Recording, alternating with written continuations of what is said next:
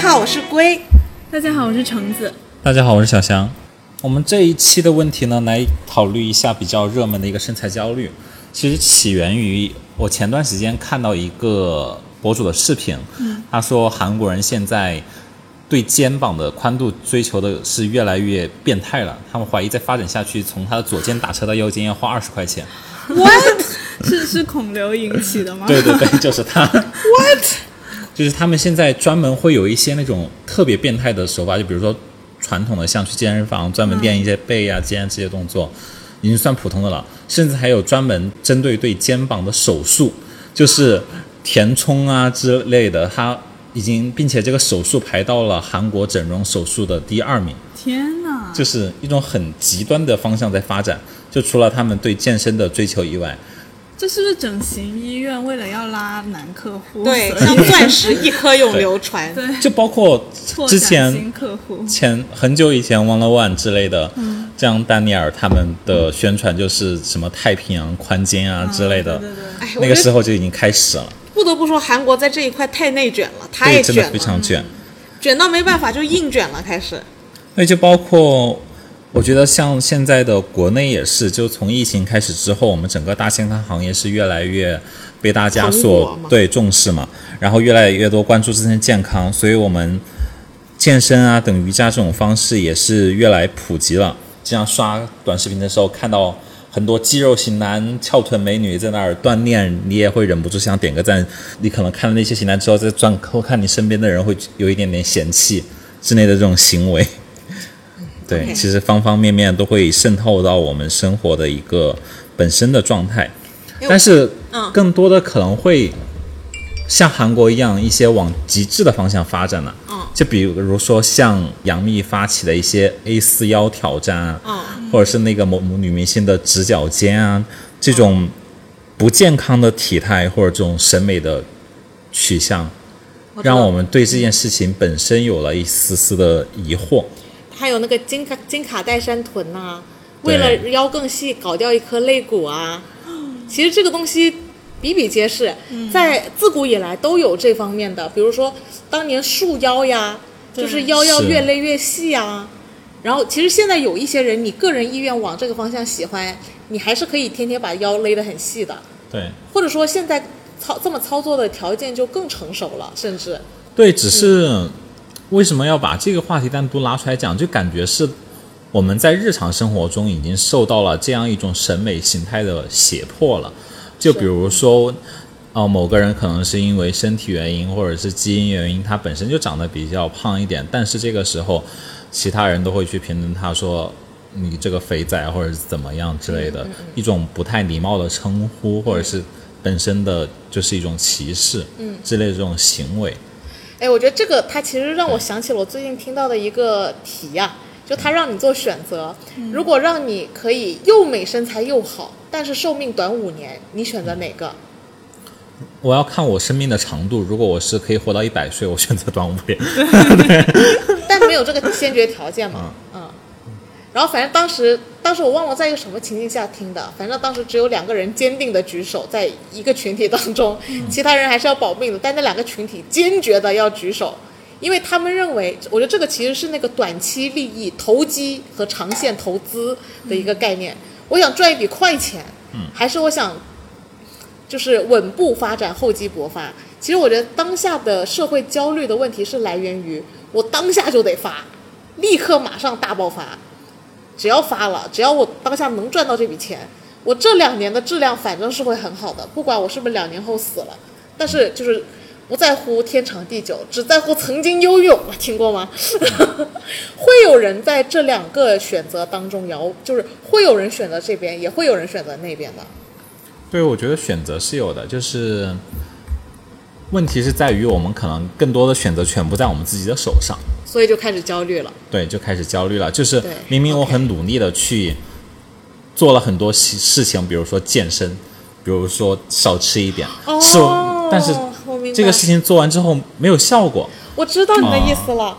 就是他是就怎么说呢？我先说说我我的观点哦，在这个在这个问题上啊，我觉得身材焦虑这件事情要厘清的地方在于哪里呢？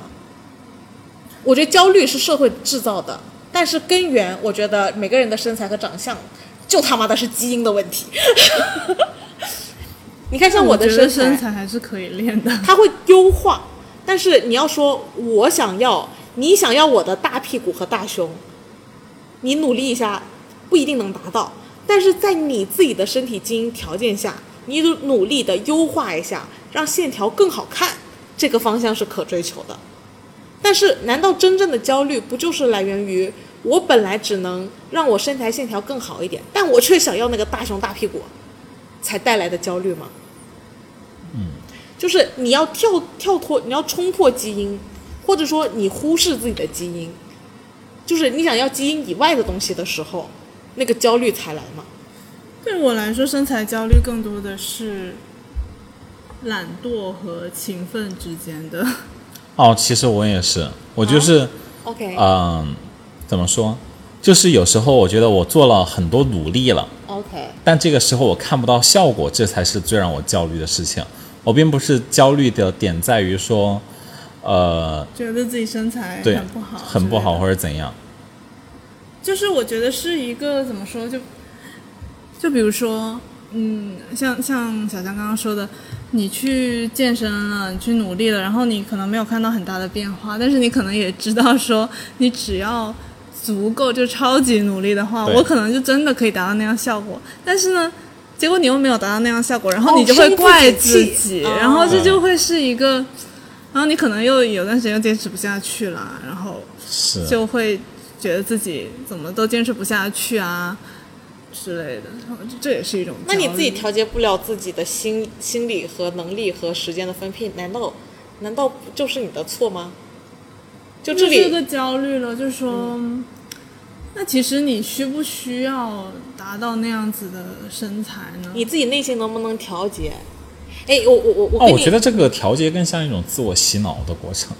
谁说不是呢？对谁说那样的身材最好？难道不就也是一个洗脑的过程吗？对啊，因为在唐朝，那可就是肥的美啊。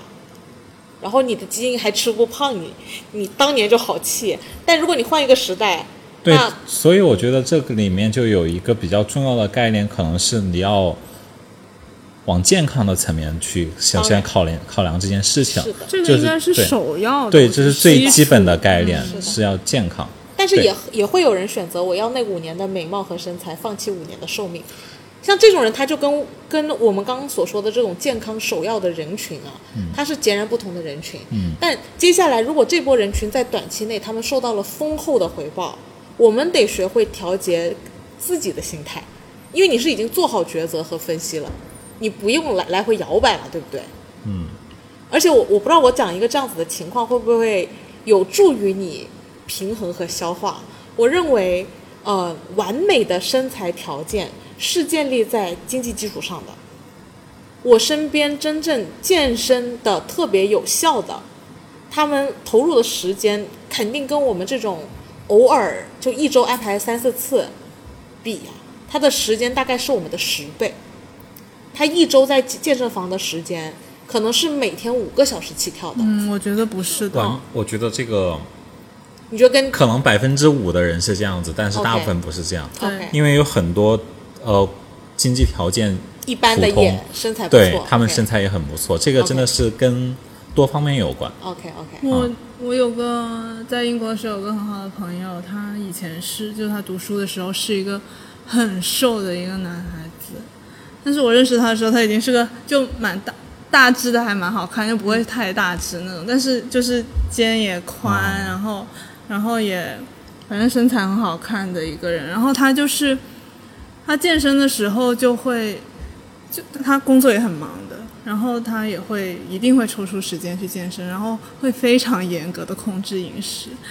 然后一定会达到他想要的那个效果才会停。他可能会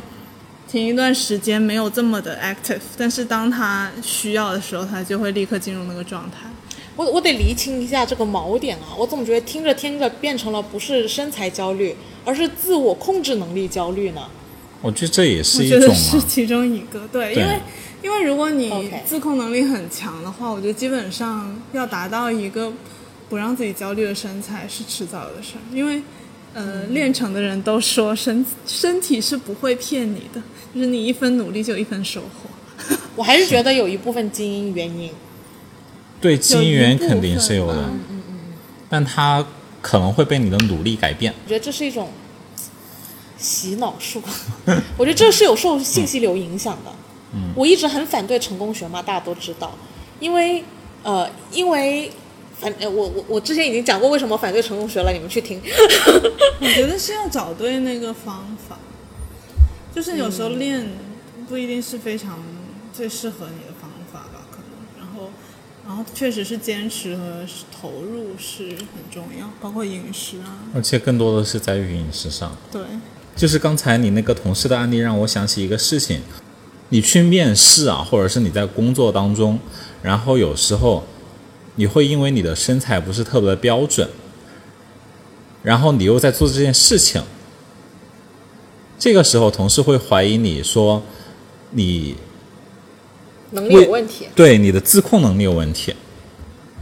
就是你明明做了这些事情，但是你还是处于一个不标准的状态，他会怀疑你控制力、自我控制力有问题。根根据你们刚才的说法，那就是自我控制力有问题啊。所以我要搞清楚我们今天的锚点到底在哪，逐渐模糊。那其实应该是说到到什么程度你会觉得焦虑，身材焦虑？呃，我觉得只要你不设定自己达不成的目标，就永远不会焦虑啊。因为在这里，我我身材肯定是最差的嘛，从小是个胖子，但是呃，我我我是个胖子，我有一个非常，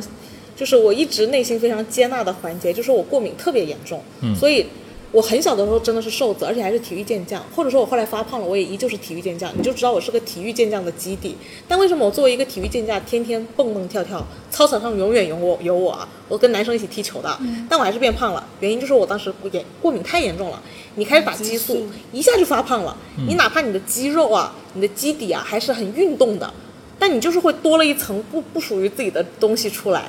然后那段时间呢，呃，我觉得就是我得进入一个自我调节的阶段。你胖了之后，你会相对来说没那么愿意去运动，因为会不好看，对吧？嗯然后但是呢，我又意识到这就是我过敏给我带来的天然问题。比如说我因为过敏真的很，我很喜欢游泳啊。然后，但我真的还没有办法游泳，因为我怕吓到路人。当时我有段时间过敏的是超越你们想象的严重，比你们现在看到我已经很严重的我再严重十倍这样嗯，是是非常痛苦的一段经历。然后我当时就已经学会了调节的方法，就是我觉得一定不要去制定别人的目标。我觉得大家在健身的问题上是很容易建立别把别人的目标当自己的目标。比如说，我要搞成这样的身材，他花五个小时每天搞成那样，我也花五个小时，我就能搞成这样。如果不行，那可能我又要陷入自我的焦虑，我就是管理能力不行，这这没他优秀，那有没他优秀。其实我觉得完全那就是别人的，别人的那个度啊，别人的度跟你自己个人的度半毛钱关系没有。我用我要让这样的要求要求这个我还在吃激素的我能实现，我真的任何一个我都实现不了，那我必然就焦虑到死了，我早挂了。就根据这个设定啊，所以我的意思是，我觉得健身就是得建立自己的标准，而且每个人的度绝对截然不同，基因不同，你们可支配的时间、资金不同，你们的兴趣偏好不同，然后还有什么自制能力各方面，就不不要只放在优秀和自制能力上，它还有很多别的层面的考量。当然，那从你自己的角度来说，你什么时候会有身材焦虑吗？我我过敏的时候吃激素，然后呃一下发胖，我那段时间是有一定身材焦虑的，但是我很快就调节了，原因是我发现只是我花的时间会比别人长，嗯。嗯，或者说呃怎么说呢，我接触健身也是相对比较晚嘛，但是我个人觉得我自己。呃，制定的目标都对自己特别良性。运动只目前只给我带来过快乐，嗯健身目前只给我带来过快乐。我从健身和运动开始之后，我就不再有身材焦虑了。嗯啊因为因为是咋回事呢？因为我之前就是因为很久没有运动，因为一方面变胖，二方面过敏，这两件事情都导致我很难运动。然后我现在过敏渐渐好了一些，真的是好了很多。虽然可能你们不这么觉得，你们没有看过最糟的时候，我对我来说，我现在过敏跟好了似的，就跟全好了似的啊。所以我又开始很愿意去运动了，还可以去游泳了。然后呃，自从我开始运动，我当时当时我我有那个很很严重的颈椎病嘛，你们都知道，远哥当年天天见到我就要帮我按摩半个小时，我的那个脖子你砰一下我就痛得嗷嗷叫。我之前跟朋友约我去按摩店什么的，那个那个人都说我从来没有做过这么轻松的工作，因为我他一用力我就痛，他几乎要摸着我，摸着我做完那个按摩做，SPA，就做 SPA 一样，而且怎么弄都不好我的肩，所以我当时进健身房的目标设定，我根据我自己的条件设定啊，我不是为了让我瞬间能从一个过敏打激素的基底变成一个瘦子的模板的这样子的度的目标设定，我当时的目标就是为了治颈椎，结果我一去健身，我的颈椎就好了，真的是很神奇。从来就是没有任何那么有效的治疗颈椎的方法，因为已经长达十几年了，头还很痛，导致颈椎不好，头绝对会痛。我最近头痛都少了，你没发现？然后所以当时健身完了之后，我首先颈椎的问题解决了，然后最关键的是因为胖，然后你常年还有颈椎问题的时候，你还有那个富贵包，脖子后面有一大坨。我也有对，我以前很大坨的，但是我家人逐渐的发现我那坨变小了，然后他们现在觉得我都没有那坨了，诶，我就觉得好快乐哦。我觉得自从健身开始，我只要目目标设定的对，不要一一口吃成胖子，就一口瘦成超级赛亚人，不可能。我只要一步一小步一小步的建立自己适配的目标，你总能实现，你总能快乐。你老建立那些总不能实现的，那不总焦虑吗？所以我不知道你们还有什么方面的困惑。就是你对自己目标有一个很清晰的定义，但其实大部分人是对这个身东西他没有很清晰的自己的目标，他是想看到别人之后想要那一种，而不是说哦，OK，，对，而且包括你在很多过程中啊，就比如说你在求偶的过程中，那你你这个时候喜欢上了一个人，但他就是喜欢更结实的女性或者怎么样，这个时候你又会陷入这种自我矛盾。我的意思就是，很多时候这种标准可能不是在于你自己，呃，去定义了它，这个时候是别人。可能因为别人来影响了你对这个东西的定义的时候，我们要怎么办？对，啊、所以这个锚点其实是我们怎么样去平衡信息的冲击和那个现实的情况情况。对。因为我们确实生活在一个容易受信息流影响导致焦虑的年代。的确是，就是看到，可能别人下班之后在学习，你下班之后在看电视之类的，都可能会焦虑一下之类的这种情况，都还挺多的。对，还是在对比下可能会产生焦虑。就是我觉得可能我在，就我的身材在很多人眼里算是很标准了，还不错，对吧？对但是其实对于我来说，我就会觉得，嗯，我的核心还不行，我、哦我的手臂也不够细，这样就不够结实。核心就非得行吗？当然不是说非得怎么样啊，嗯只是说，但是那是我希，就是我觉得那个其实对我想要的，其然后其实通过努力，我也一定是可以达到的。但是，呃，当我还没有达到的时候，比如说在一群身材很好的人中间要脱衣服什么的，我就会觉得焦虑，哦，是，这就也是一种对比吧。OK，对，那我觉得你你要这么说的话，那这个某点所有的一切我都有可能会焦虑哦。但是我别人觉得是生孩子了，我也想生，我没生，焦虑不，会。因为你没有想生啊。对啊，所以这个就是你有没有这个欲望但是我不会那种。但这个点是我在意的点，所以我焦虑。，对啊，对，对就是就是说，嗯，但我也是觉得呃，健康第一位，而且要就不是说我是因为这个目标，我觉得我是完全可实现，但是我没有那么努力去实现，所以我焦虑。这其实也是我刚刚说的，就是我勤奋和懒惰之间的一个 较量。焦虑的问题，就是我觉得自己不够努力，对，然后，然后我觉得你你前面说你觉得胖身材最差，我觉得根本不是什么差不差的这个问题，因为我就以前在呃可能深受维密影响还是什么的，刚开始受这些影响的时代，包括小时候大家都觉得胖很不好，嗯，那时候我也会觉得，嗯，胖不好看啊什么样的，嗯，但是其实我后面认识了很多胖的非常好看的人，我吗？对，包括你，就是我觉得身材确实不能说明全部，就是只要是自信的，只要是你有有用心的去生活、去打扮，我觉得就真就真的很好看。就对于我来说，我对别人可能没有这么多要求，就我觉得大家真的都可以很好看。那我到我自己的时候，我觉得还是因为我觉得自己不够努力，所以产生了这个焦虑。OK，对，对，不是说不是说如果我本身没有这个生产条件，但是我一定要去达到一个不符合我本身的条件的一个差距的问题。那我只能我，觉得就是很像现在的一个，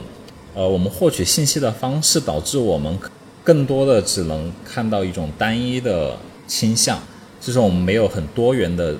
文化去能让我们更多的看到，看到的就是系统推上给推送给我们那种是